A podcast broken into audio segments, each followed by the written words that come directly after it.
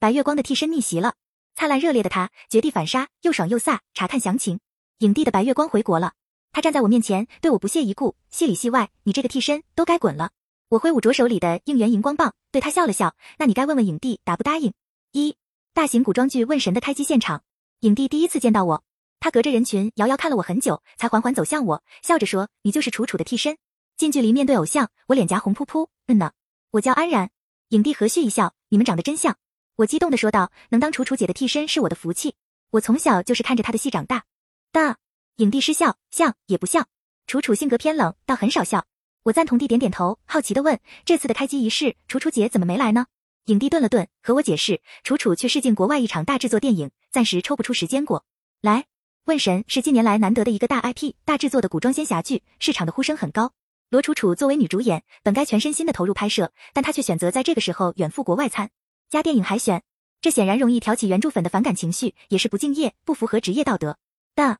哦，是这样呀，我假装崇拜，不愧是楚楚姐。影帝笑容柔和，拍拍我的肩膀，说：“好好表现。”嗯，我甜甜一笑，我当然会好好表现。从中戏毕业的那一天起，我就立志要扳倒罗楚楚。和我有同样目的的，还有罗楚楚的经纪人李小然。在人前，我们只有点头之交。但在人后，我们却做了很多事。李姐曾说，如果输了，我们的下场会很惨。你现在后悔还来得及。我坚定摇头，我不后悔。李姐握住我的手，谢谢你肯帮我。我反而紧紧回握住她，是我该感谢你，给我一个报仇的机会。问神第一场戏，卡，安然表情在娇羞点，吻你的是心上人，你躲什么？导演对我说，对不起，导演，我马上调整。我连连鞠躬道歉。好，再来一次。这一次，我深深呼吸，望向影帝，瞬间进入状态。影帝的眼神中划过一抹赞赏，下一秒，柔软的唇印了上来。好，非常好，这条过，导演很高兴。其他人休息，江林和安然，你们先互相熟悉熟悉。我和影帝并肩走在剧场里，为什么一开机就先拍吻戏呢？我懵懂的问。影帝贴心解释，拍戏一般约定俗成，先演这些戏份，演员拉近感情，后面的戏拍起来才得心应手。哦，原来是这样，我一脸恍然大悟。影帝笑了笑。另外，如果不先拍吻戏，要是后面我们闹矛盾了，那再拍吻戏。拍摄效果可就不能看了，才不会！我脱口而出。影帝有点惊讶我的反应，我很认真，我是你的真爱粉，我发誓我不会和你闹矛盾。影帝好笑的看着我上纲上线的样子，破天荒在我头上一敲，知道了，真爱粉二，真爱粉的梗被路过的场务听了去。第二天，替身女演员安然和当红影帝江玲过分亲密的新闻就满天飞了，网上盛传我如何如何勾引影帝，影帝粉丝狂怒，喊我滚出娱乐圈。剧组出于全局性的考虑，先暂停了我的拍摄。影帝心里有愧，让经纪人推荐我上一档生存类综艺节目《勇敢的生活》。第二天，我打包好行李，准备打出租去节目组。影帝叫住了我：“娱乐圈的风言风语，你别往心里去。”我笑道：“福兮祸之所以，祸兮福之所伏。”虽然我被人骂得很惨，不过黑红也是红，起码有不少人记住我名字了。影帝笑着点点头，看到我自己一个人拎着大包小包的行李，有些可怜，喊来助理开车送我去节目组。这番好意，我没有拒绝。勇敢的生活是个直播节目，嘉宾的一言一行都会直观的呈现在观众的面前。论演技，恐怕连罗楚楚都不是我的对手。毕竟从自杀的边缘爬回来后，我连梦里都在磨练演技，所以我丝毫也不担心节目的最终效果。第一天，节目组让嘉宾下河捕鱼，相比于手无缚鸡之力的偶像明星，我站在溪里，一叉子下去就是一条活鱼。第二天，节目组让嘉宾钻木取火，别人真的在钻木头，我用干燥的草纸夹着草木灰，放在两块木板之间搓，没一会就升起了火。经过两天相处，节目组的人从一开始的对我无视，到人人夸我厉害，我腼腆一笑，也没什么，我农村来的。录制节目的最后一天，我和当红小鲜肉上山捡柴火，好巧不巧就碰到一只疯狗。小鲜肉小时候被狗咬，长大了个子都有一米八了，还怕狗，网上人人皆知。被追得无处可逃的时候，我挡在小鲜肉面前，飞起一脚，干脆利落的把狗踹下山坡，画面一帧不差的被摄像师拍入镜头。节目播出后，我又火了，小鲜肉及其粉丝声称我以后就是他们的家人。路人觉得我耿直真实，一句我农村来的成了夸人厉害的梗。之前说我勾引影帝的绯闻也被影帝本人澄清。几天时间，我涨粉几十万。洗白后，我被导演喊回剧组。导演说他看了节目，我跳起来一脚踹飞疯狗的动作实在漂亮，他准备让我上微呀。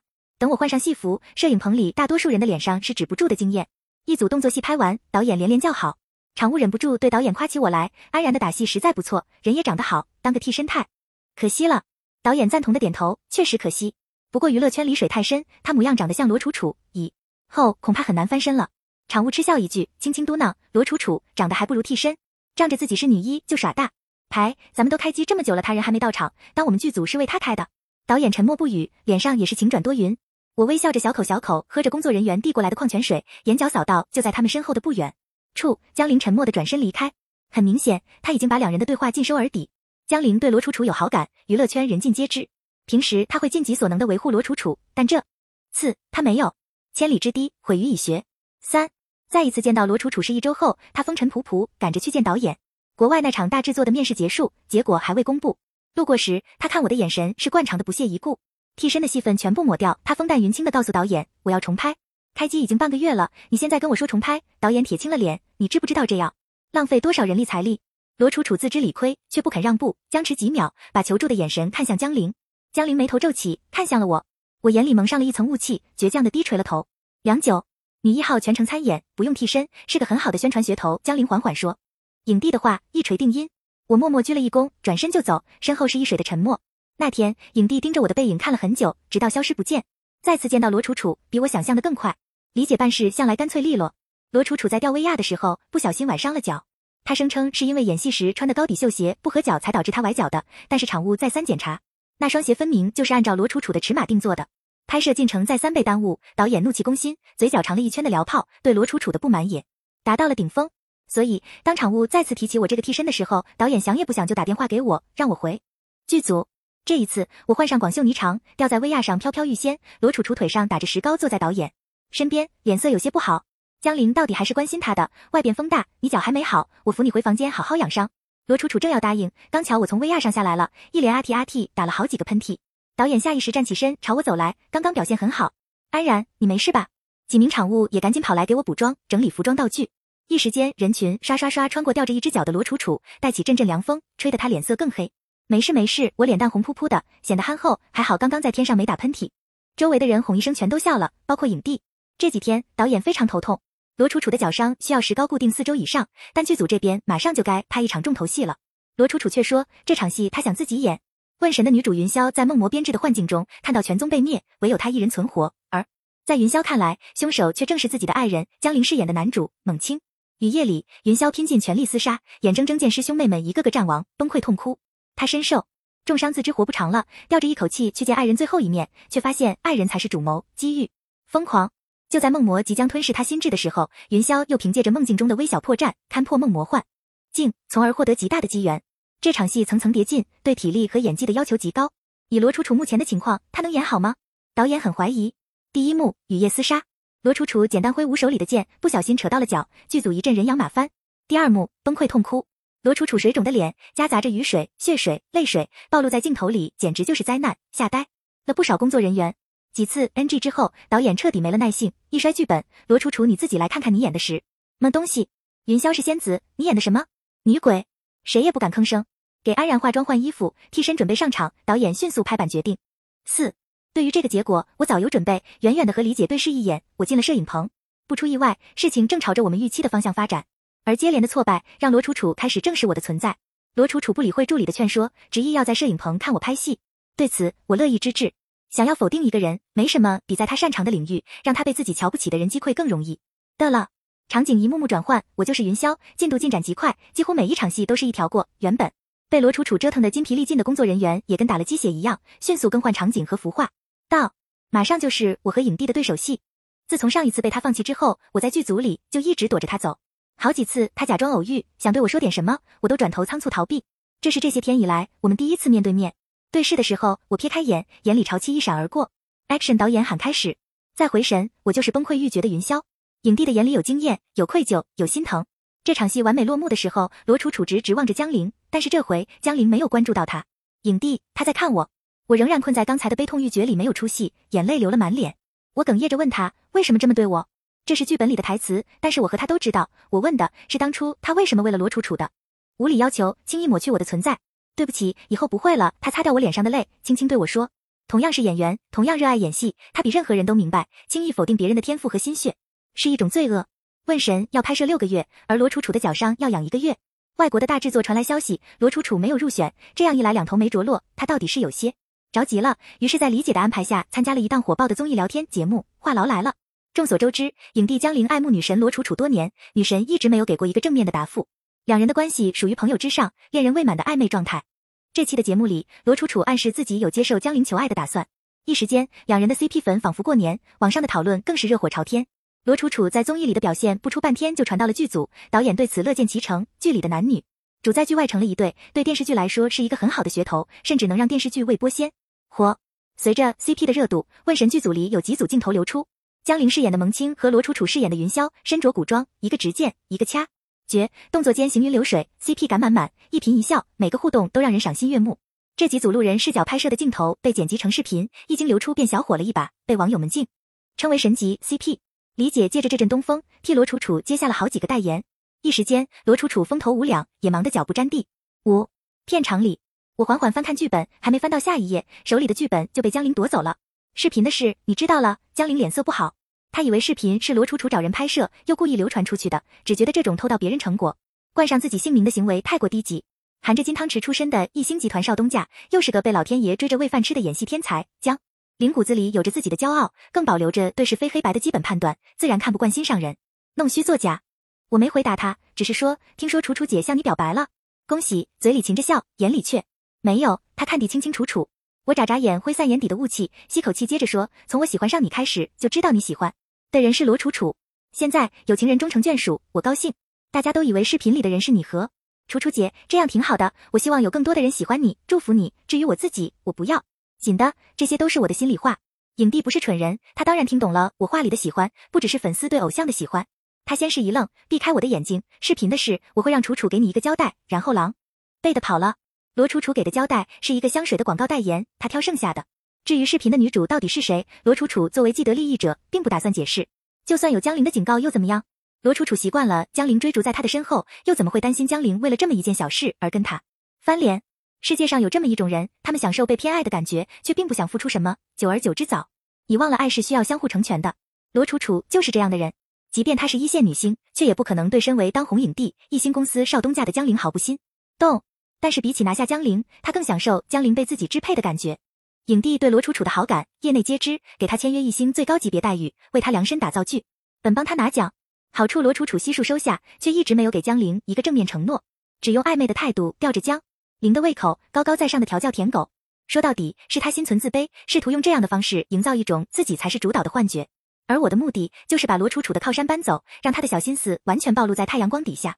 让他亲眼看着自己的人设崩塌，让所有人都知道他的卑劣。李祖拍摄香水广告前，我眉眼弯弯，郑重向江玲道谢，这是我人生的第一支广告，谢谢。我装作以为这个二流香水广告是他替我向罗楚楚求来的，因此跟他道谢。江玲欲言又止，尴尬里夹杂着懊恼，想解释又说不出口的样子，其实怪可爱的。我没有给他继续说下去的机会，转头就上了出租车。他要说的无非是抱歉，他的本意是想让罗楚楚对外公布视频里的女主并不是他本人云云，但是不必。我不需要道歉，我需要的是他心里一直记得这个坎。毕竟，一个会明目张胆窃取替身成果的白月光，怎么可能一如既往冰清玉洁？让他放下白月光，偏向我，光靠这样当然还不够。不过，罗楚楚这头已经到了该收网的时候。六香水广告需要拍摄两天，放好行李后，我就在摄影基地里到处溜达。罗楚楚刚巧也在这里拍广告，休息室离我不远，我当然要过去打声招呼。只是走近后，却瞧见了暧昧的一幕。罗楚楚和一个小鲜肉模样的男生窝在同一张沙发上，任由男生把头搁在她的肩膀上和她看同一部手机，两人亲密无间。楚楚姐，我故意凑近后大声说话，把男生吓了一跳。男生是最近网上很火的一个嘻哈歌手，性格很张狂。在知道我是罗楚楚的替身后，瞧不上我的咖位，说话的语气很冲。你喊什么鬼？罗楚楚轻轻一抬眼皮，他又巴巴地凑回罗楚楚身边撒娇。楚楚姐，我们继续看。罗楚楚很吃这一套。在外人看来，女神罗楚楚高贵冷艳，可她的成就大多是靠江玲替她量身打造的剧本包装出来的。她的真实水准并没有外人看来的这么光鲜。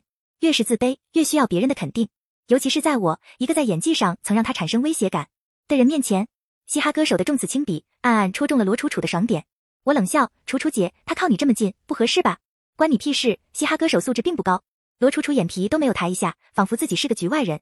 他的不责怪，无声的纵容了嘻哈歌手对他身体的放肆。男生搭上罗楚楚的肩，对我挑眉，滚，小丑。戏唱完，我滚了。等到半夜，我给江玲发了一条消息：偶像，我一定会守护你的幸福。回复我的是一个，我没再回复，关机睡觉。江玲看着手机上的短信，陷入沉思。第二天再碰到李姐的时候，她暗中给我比划了一个 OK 的手势，时机成熟了。休息室，你知不知道楚楚姐是江影帝的女朋友？我指着嘻哈男孩的鼻子痛骂：你要。点脸，别跟狗皮膏药一样贴着他。我的眼神在罗楚楚和嘻哈男孩间来回扫，明显是指桑骂槐，骂罗楚楚行为不检点。嘻哈歌手一点就炸，暴跳如雷。你吃错药了，八婆。我却不理会他，只盯着罗楚楚，等他的回答。我从来没有公开表示过我是谁的女朋友。罗楚楚眼里全是冷漠，你也没有资格来对我指手画脚。很好，你上钩了。我眼眶红了，质问他，话痨来了，你不是说要接受江影帝的示爱了吗？罗楚楚嗤笑，那是你们的自以为是而已，我什么都没说。他行动不便，扶着嘻哈男孩转身想走，我却一把扯住他的胳膊，逼他和我对视。我的眼泪掉了下来，满满都是心疼。你能不能别玩弄江玲的感情？他对你这么好，你怎么舍得耍他？我用力到指甲几乎嵌进肉里，罗楚楚的胳膊被我扯得生疼，无论如何都甩不掉，心里火气涌了上来，口不择言。我玩弄谁用你管？你一个替身还想不想混？了！就在嘻哈歌手想要动手打我的时候，隐在门后的那个人大步走了过来，一把将他的手反剪。来的人当然是江玲。昨天李姐向他抱怨，罗楚楚带着脚伤坚持工作，快累倒了，他就想来看看。又因为昨天晚上收到了我那条意味不明的短信，更想当面问问我是什么意思。总之他来了，也看到了我想让他看到的一幕。这一次，我从高傲的罗楚楚脸上看到了面具碎裂的样子。七，江林带我回剧组，跟我说起了他的故事。他对罗楚楚是一见钟情。那天，罗楚楚被经纪人带来一星试戏，导演觉得不太合适，他却觉得小姑娘可怜，另外给他争取了一个角色。他得到了一个角色，原本很高兴，后来听说是我的意思，就问我有什么要求。我开玩笑说让他当我女朋友，他还发火了。江林有些怅然，都怪我不好，这次的事一定是个误会。我眼里蓄着泪，鼻音浓重。楚楚姐是个洁身自好的女孩子，怎么可能会跟人搞暧昧？我着急喊司机停车，我去道歉，现在道歉还来得及。你没错，道什么歉？江林皱眉拦我，我不听，只是一心一意去拉车门，要司机停车。江林扳过我，定定的看着我，他说我亲眼看见罗楚楚跟男人搂搂抱抱，他还亲口承认了玩弄我的感情，你是在替我出头。安然，你没错。我该谢谢你这么维护我。等罗楚楚匆匆忙忙赶回剧组的时候，只得到一个消息：问神的女主演被换人。新闻第一时间公布，当红小花罗楚楚因为脚伤含泪挥别问神剧组，云霄正式由安然饰演。这是江玲对罗楚楚的惩罚。消息出来后，罗楚楚找了江玲几次，次次都吃了闭门羹。终于，他约了我见面，毫不客气的质问：“你在报复我？”罗楚楚不蠢，在娱乐圈凭着不过尔尔的演技能走到一线演员的行列，除了有江玲帮他外，还离不开他的敏锐。我假装听不懂，楚楚姐，这话是什么意思？罗楚楚冷笑，那天你看到江玲来探班，故意跑到我面前表演一出，目的就是让她误会我跟别的男人暧昧不清，是不是？我微微一笑，楚楚姐难道没有跟人暧昧不清吗？我眼里看到的就是这样呀，我们之间什么事也没有。他狠狠盯着我，指着胳膊上的指甲印，你故意抓着我的手不放，不让我回头，抓痛我，激怒我，让我胡说八道一通，就是为了让江玲误会我一直都在耍他。我有没有说错？我淡淡品了一口茶，只觉得罗楚楚的行为有点古怪。事已至此，他向我求证我是否存心陷害他，又有什么用？自取其辱不是他的做事风格。我心思一动，忽然就想通了事情的关窍。楚楚姐说有，那就有吧。我低眉脸目淡淡说：“你承认了？”罗楚楚目光灼灼：“你喜欢江玲，所以逮着机会就故意害我，想替代我留在他的身边，是不是？”沉默良久，是我承认。罗楚楚笑了，他说：“安然，从前是我小看你了，以后你给我小心。”事已至此，也没有再聊下去的必要了。我站起来，转身离开。罗楚楚的手段，我当然是见识过的。众所周知的高冷女神，私下里懂得的阴险手段可真不少。曾经动动手指头就害得我家破人亡。可惜啊，我也已经不是从前那个毫无还手之力的安然了。八，我预想的没错，罗楚楚的确在录音，但她绝对想不到，在她发录音给江玲的时候，我就坐在江玲身边，而且早已经把事情的前因后果解释了一遍。当然，在我的嘴里，我是为了让他们尽快和好，给罗楚楚一个台阶下，才承认自己。陷害他的，我双手托腮笑笑。楚楚姐未免太看得起我，影帝的心上人哪是我这种小透明可以消想的？知道自己是小透明还敢往身上揽麻烦，不怕他以后针对你吗？江林调侃我。我想了想，说：从前我有一个偶像，是我心底最最仰望的太阳。后来有机会和偶像一起拍戏，简直就跟做梦一样。我知道偶像心里有一个人，所以只想远远祝福他，盼他能得偿所愿，一生幸福。说着说着，眼睛又开始发潮。我的偶像完美无比，可他爱的那个人却并不懂爱。我觉得心痛，我叹了一口气，抹掉眼角的泪。但爱情这种东西是谁都说不定的，只要他觉得值得，我就守护。我说的偶像是谁？我们心知肚明。没人天生愿意当舔狗，人天生喜欢被偏爱。或许影帝从小的生活环境太过优渥，吃糖太多反而甜到发酷。一个对他若即若离的罗楚楚，满足了让他尝尝酸味的幻想。但是尝过了才知道，不过如此。如果没有我的提醒，影帝或许并不觉得罗楚楚和嘻哈男孩的行为太过出格。但是。我的心痛却提醒了他，罗楚楚如果肯亲近别人，为什么单独对他冷淡？江林想得明白，罗楚楚不是天性冷傲，她只是享受在自己面前高高在上的虚荣。干，丁，录音终于传到了江林手机里，伴随而来的还有罗楚楚冷傲依旧的语音：“你有全知道什么才是真相？”我朝着江林挥挥手，跳起身朝着正喊我的导演跑去：“你听吧，我先走了。”余光分明注意到江林把录音点击了删除。我按部就班在剧组拍戏，而罗楚楚忙着处理前段时间李姐给她接的一大堆代言。对于江林的冷淡，他只以为对方还在吃醋。平淡的日子一直持续到罗楚楚生日当天。往年江林都会亲手送上一件极其贵重的珠宝作为生日礼物，去年是一枚镶嵌了罕见黄钻，搭配无数碎钻的宝石胸针，前年是一条由二十九颗晶过切割的钻石镶嵌在白金基座上组成的钻石项链。很多人猜测今年江林会送上一枚求婚钻戒。出人意料的是，直到罗楚楚的生日宴接近尾声，江林都没有出现。罗楚楚的微笑始终得体，媒体从她脸上得不到任何风声。狗仔们转头就蹲到了问神的剧组外，想拍到一丝丝两人情变的蛛丝马迹。这一蹲就蹲到了我和江玲在路边撸串。不得不说，江影帝虽然出身很好，但其实很接地气。他性格温和，待人温文有礼，能和场务打成一片。这家烤串摊就是场务推荐给他的。晚上我和他拍完一场外景戏后，我们都饿了，他就带我来这尝尝。要我说，影帝还真不是故意冷落罗楚楚。江影帝热爱演戏，而剧组这段时间拍摄的正是一段小高潮的男女主对手戏。身为主演，我俩忙得脚不沾地，又因为彼此间完美的搭戏而兴致高昂。主演间这种悬而又悬的默契实在难得。导演看到这种情况，一不做二不休，给我俩安排了更多的戏。这一忙，江玲就彻底忘记了罗楚楚的生日。而罗楚楚本着一贯高高在上的态度，当然也不会主动联系江玲。误会就这么产生。这下影帝情变白月光替身的传闻坐实，网上的谣言开始满天飞了。九，谣言猛如虎，李姐买通水军，在网上对我连续的狂轰滥炸，久而久之，连路人都对。我的臭名如雷贯耳，直到罗楚楚的脑残粉偷偷混进剧组，朝我砸臭鸡蛋，这下才真正的惹怒了江玲。今天是臭鸡蛋，明天会不会是浓硫酸？我被吓得好像个鹌鹑。影帝立刻让人送我回房间，然后他换下戏服，径自开车离开了剧组。要说江玲对罗楚楚的感情，其实相当复杂。就算这段时间以来有了冷淡的痕迹，可毕竟是自己喜欢了很多年的人。江玲没想明白怎么面对他，也就没有去面对。但这不代表他对罗楚楚已经彻底放下了。可这次的事在江玲眼里，我作为受害者实在是太冤枉了。一个爱慕他的女孩子，为了他而得罪罗楚楚，女孩本身没有犯什么错，却要无端端受到这种欺负。无论从男人的正义感，还是从他的私心里，都一定会给我一个庇护。后来李姐告诉我，江玲离开剧组后，直接到了罗楚楚的别墅，两人在房间里不知道说的什么，只晓得江玲离开后，罗楚楚红着眼睛砸了很多瓶瓶罐罐。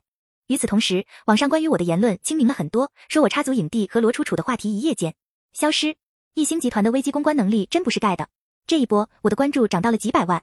罗楚楚脚上的绷带拆了之后，时常跑来剧组，借着向我道歉的名义探班。醉翁之意不在酒，我当然明白，每次都会贴心的给他和影帝留下单独相处的机会。几次之后，影帝坐不住了，在罗楚楚惯常会来探班的时间点，喊我陪他出剧组走走。边走我边扑哧一声笑了出来，你是不是在躲着楚楚姐呀？影帝微愣了片刻，或许连他自己也没意识到，他潜意识里有了对罗楚楚的逃避。这是种介于回避和反感之间的情绪。那你为什么喊我出来陪你？怕我给楚楚姐指路，然后揪出你吗？我笑着追问，为什么想让安然陪着？影帝沉思，我当然也不急着去要答案。对了，还没有谢谢你帮我压下了网上那些黑我的言论呢。我低头踢着脚边的小石子，然后用几乎只有自己才能听得见的声音轻轻说：“可我真的好希望狗仔说的都是真的。”你说什么？江玲一愣，没什么呀。我脸红了，一脚踢飞小石子，径直跑远。顺着风，身后小贩吆喝的声音传得很远。我希望狗仔说的都是真的。我希望你是真的爱上了白月光的替身，爱上了我。我想他应该是听见了，也听懂了。回到剧组，时间不早了。意料之外的是，罗楚楚竟然还在等着我们。习惯了被偏爱的人，哪里尝过空等的滋味？当下看到我们回来，脸就冷了好几个度。偏偏又光坐着，什么也不说。三人对坐会客厅，气氛着实有些尴尬。我就当起了和事佬的角色。我跟罗楚楚说些剧组的趣事，罗楚楚全程冷着个脸。我又问罗楚楚近期有什么安排，罗楚楚也一声不吭。独角戏唱了有十多分钟，江玲突然站起身，一把拉着我就出了会客厅。我们走，江玲冷着脸拉着我快步走，不用拿热脸贴他的冷屁股，万一他生气了不理你怎么办？我有些犹豫，还想回头，影帝一把逮住我，不想理，那就干脆别理了。我强颜欢笑，试图甩开影帝的手。恋爱里的人就是这样，闹矛盾的时候光会放狠话，小心事后追妻火葬场。安然，你是这么想的？影帝认真起来。我点点头，不知不觉眼里又泛起了雾。我不想看到你追妻火葬场，一点都不想。影帝一愣，然后朗朗笑了。既然不想让我受伤，那你以后可要对我好一点。我呆住，喃喃问，什么意思？安然，如果让你去相亲，相亲对象条件一样，一个高高在上把自己当皇帝一样，等你伺候，一个处处照顾你心情还和你谈得来，你选哪个？影帝认真的看着我，我迅速回答后面一个。我又没有受虐倾向。江林开怀笑了，我也没有，所以我选你。十，等罗楚楚匆匆跑出来，看到的就是我和影帝相视含笑，双手紧握的样子。纵使罗楚楚冷艳高贵惯了，却也害怕丢了一星少东家的心。江林，之前的事我已经解释过了，你别跟我闹了好不好？当我的面牵我替身的手，你想让我吃醋吗？你不要这么幼稚。罗楚楚着急了，却还没搞清楚事情的状况。尽管江林天生脾气好，却也被罗楚楚短短的几句话给说出了火气。你未免太把自己当一回事了，这就是双方认知不在同一条线上的悲哀。罗楚楚习惯了江林捧他，让他多年来心里只有他，却忘了江林是一星的少东家。在商场上杀伐果决的时候，没人敢说他的选择幼稚。当江林已经腻味了罗楚楚高高在上的把戏，他在拎不清身份的时候，江林不会再惯着他。那天之后，罗楚楚没有再来打扰我，而是在李姐的操作下投资了一部仙侠题材的网剧。剧情和《问神》十分相似，网剧拍摄周期短，大概率会比《问神》先上架，到时候观众先入为主，还有多少人愿意看《问神》就不清楚了。罗楚楚试图用这样的方式证明他优于我。娱乐圈没有秘密，导演对罗楚楚的行径深恶痛绝，原本就不好的感官降下冰点。有了劲敌，剧组人人憋着一口气，干活麻利，效率极高。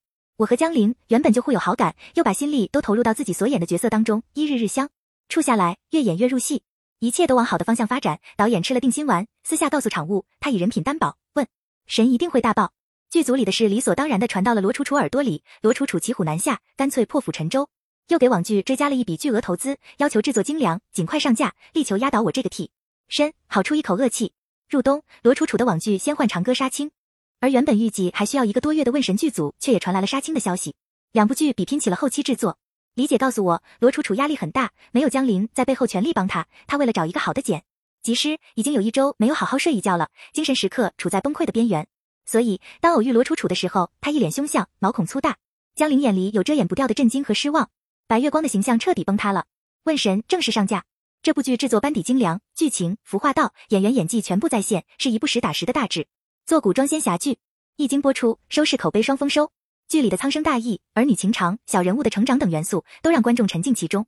我作为女主演，在电视剧播出后，一时间火得堪比内娱一线大花。相比之下，《仙幻长歌》则彻底扑街。他拍的并不能说差，只是有问神珠玉在前，再看《仙幻长歌》，总觉得哪哪而都缺了点味道。继《仙幻长歌》扑街之后，罗楚楚之前签约的代言也相继出了问题。这些问题原本就是李姐给他挖的坑，李姐自然没能力补救。罗楚楚名利两空，脾气日渐暴躁，狗仔已经多次传出他暴打助理的新闻。罗楚楚几次三番想见江玲一面，却都被拒绝，这才明白离开了江玲的他，在这个娱乐圈里其实什么也不是。十一，我和江玲正式谈恋爱了。江玲开发布会郑重宣布了我们的恋情，消息公布后立即登上热搜，很快人尽皆知，明星大腕纷纷转发祝福，有一星团队的控场，网上关于这件事的讨论几乎都是积极正向的。没有通告的日子里，我们牵手旅游度假，乔装打扮去吃美食，或者窝在公寓里一。起看书，就像普通的小情侣一样，幸福又真实的过着热火朝天的小日子。可越是幸福，在夜深人静的时候，我越会陷入无言的恐惧之中。夺走江林的心，原本只是扳倒罗楚楚计划的一环，可在相处的这些日子里，我却真真实实的爱上了他。我害怕真相大白的那天，江林会离我而去。是不是有什么心事？江林轻轻抚摸我额角的碎发，我摇摇头，我不愿意说，他就轻轻在我脸颊印上一吻。如果你想告诉我，我就听；如果你不想说，我就不问。不过你要相信，我会一直陪着你。好，我点头，吸吸鼻子，窝进了他的怀里。晚餐的时候，江林的手机一直闪个不停。他看了眼屏幕后，皱着眉关掉。是楚楚姐吧？或许她真的有急事。我挑了一块蛋糕放进嘴，很甜。影帝夺过我手里的碟子，带着些责备：“这是今晚的第几块了？吃多了小心肚子疼。”我朝他笑笑，就见李姐的电话号码在他手机上闪了起来。快接吧，我劝。江林无奈接起，开了外放，电话那头马上传来：“江影帝，你快来，见不到你楚楚要自杀。”听完，江林的眉头就皱起来了。说罗楚楚会自杀，我是万万不信的。可打电话来的是李姐，那江林今晚就一定有过去一趟的必要。李姐不会做没有意义的事，要不我们一起去看看吧？我佯装担忧，我怕楚楚姐真的做傻事。江林没好气的说：“你替她担心，她可没为你考虑。她心里想着怎么抢你男朋友。那她抢不走。”我抱着江林的胳膊摇晃，江林顺势站了起来。那就去看看他又玩的哪一出。江林心软，是个正直的人。虽然对罗楚楚已经完全没有了好感，却不会对一个人的生死无动于衷。开车的路上，江林捏了捏我的手，你对男朋友还是不够上心，你说我该怎么罚你？我对你那是信任，我瞪他，分不清信任和不上心，你说我该怎么罚你？江林开怀大笑，我是一点都说不过你，我也笑了，只是心里还压了事。罗楚楚怎么会自杀呢？计划进行的跟我和李姐原先预定的不一样，我心里隐隐不安。再见到李姐，是她奄奄一息的样子。李姐倒在罗楚楚的别墅里，脖子上被碎酒瓶子戳了很大一个洞，伤口还在秘密流血，染红了身下的地毯。那一瞬间，我的脑子似乎也出现了当机，不敢相信怀里抱着的这个人就是向来雷厉风行、稳操胜券的金牌经纪人李小然。那一刻，我仿佛灵魂出窍，只觉得冷到发抖。爸爸高血压发作死在医院，妈妈恍恍惚惚出了车祸的那种痛苦又席卷了我的全身。自从小然姐把我从自杀的边缘拉回来之后，在我心里她已经是我的亲人。现在她也要离我而去了吗？我不记得自己喊了什么，也不记得事后发生了什么。等我回过神来的时候，已经是在医院了。江林告诉我，罗楚楚嗑药了，精神恍惚之下重伤了李姐，现在已经被警察带走。李姐还在抢救，没死。现场还发现了一个 DV 数码摄像机。他说，里面录到的画面和你父母死亡的真相有关。十二那一年，我正读大三，学姐给我介绍了一个电影女恩号的试镜机会，我兴冲冲去了，就那么碰到了罗楚楚。彼时，罗楚楚是当红的一线女星，却对我青睐有加，主动带我去结识投资人。我自以为老天爷保佑，让我碰到了人美心善的前辈。第二天，一叠经过特殊角度拍摄的我和几个中年男子的不雅照片，就这么被送到了我爸的手里。我爸爸身体不好，还没到五十岁就有了三高，他因此对我倍感愧疚，常常责怪自。己无能，拖累了女儿，所以在我执意要进娱乐圈的时候，尽管他日夜担心，却没有说一句让我为难的话。被照片气到脑出血后，爸爸死在了医院，妈妈精神恍惚，在过马路的时候被重卡撞飞，人也就这么没了。我的妈妈，她辛苦了一辈子，还有三天就是她的生日了，却没有等到女儿为她订的生日蛋糕。父母死后，我人不人鬼不鬼的过了有一个月，等再想联系罗楚楚，却怎么也联系不到了。到了这个时候，我怎么可能还不知道这一切都是罗楚楚耍的手段？我想拿刀和他同归于尽，可我如此无能，连罗楚楚的边都沾不到，更何况报仇？我恨他，却更恨我自己。从注意到他看我的眼神带着一丝掩藏不住的敌意的时候，我就该警觉。罗楚楚怎么可能容忍我这张和他有八分像的脸？可我傻乎乎相信天上会掉免费的馅饼，一时的天真却导致了一辈子都挽回不了的痛。报不了仇，也承受不住痛苦，我选择自杀。是李小然救下了已经割腕的我，他开导我，陪伴我，指引我，用一年的时间帮我走出阴影，给了我重新活下去的。勇气和动力让我成为罗楚楚的替身，让我有复仇的机会。李姐是在罗楚楚十三岁那一年成为她的经纪人的，一做就是十多年。十三岁的罗楚楚正处于人生的低谷，一对只知道吸血的爹妈把童星罗楚楚当做摇钱树，却又在她赚不到钱的时候对她放任不管。李姐的出现像姐姐又像母亲，一路陪着罗楚楚学习演戏，把她从半个扑街的状态捧成了一个小粉红。或许是因为童年不善的成长环境，导致罗楚楚身上有很多隐藏的小毛病，比如虚荣、善妒。李姐努力纠正，担心罗楚楚会因为心思不纯而影响演艺事业和自己的人生。就在这时，幸运的小粉红罗楚楚遇到了人生中的第二个贵人江玲。身为一星集团少东家的江玲，对罗楚楚一见钟情。李姐感叹老天保佑的时候，却没想到一步登天的罗楚楚，并没有因此化解身上的戾气，反而因为有了权势，助长了他作恶的手段。罗楚楚缺爱，缺乏安全感。李姐心疼她的遭遇，曾承诺过只当她一个人的经纪人。可后来，那个女孩出现了。李小然有一个秘密和性向有关，他原本以为自己一辈子都不会拥有灵魂伴侣，直到终于遇见那个女孩。李小然陷入热恋，也理所当然的以为罗楚楚已经红了，又有一星少东家的照顾，无论在资源还是在人脉上，都不再非有他这个经纪人不可。于是不顾罗楚楚的反对，签约了那个女孩。两人既是同事，又是情人，李小然放在女孩身上的时间自然更多，这引起了罗楚楚强烈的不满。罗楚楚多次要求两人解约，李小然当然不同意。接下来传来的就是女孩的死讯。纵使罗楚楚把事情做得很干净，没有留下任何实质性的证据，可陪伴了罗楚楚时几年的李姐，又哪里不能从蛛丝马迹里推断出女孩死于谁手呢？再后来，李姐找到了我，筹谋了一场复仇。十三，相机里拍到罗楚楚亲口承认，在你读大三那年伪造了你的不雅照，导致你父母先后意外身亡。江林的声音比平时多了一份小心翼翼。我坐在病房外的长椅上，在回忆起往事，只觉得身体很累，疲惫感把我的灵魂包围。嗯，我仰头靠在冰冷的墙砖上，只想永远这么坐着。这么说，你一直都知道这件事。江林眼里有着复杂的情绪。那你接近我，是为了报复罗楚楚？终于走到了这一步，我比自己预想的要平静，眼泪却不受控制的流了下来。嗯，我不想骗他，我也不想骗自己的心。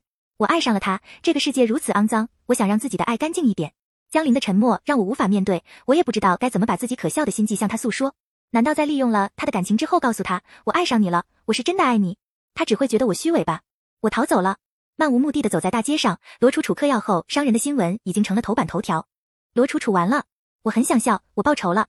嘴角刚扯开一个弧度，眼睛却越来越湿，然后控制不住地大哭起来。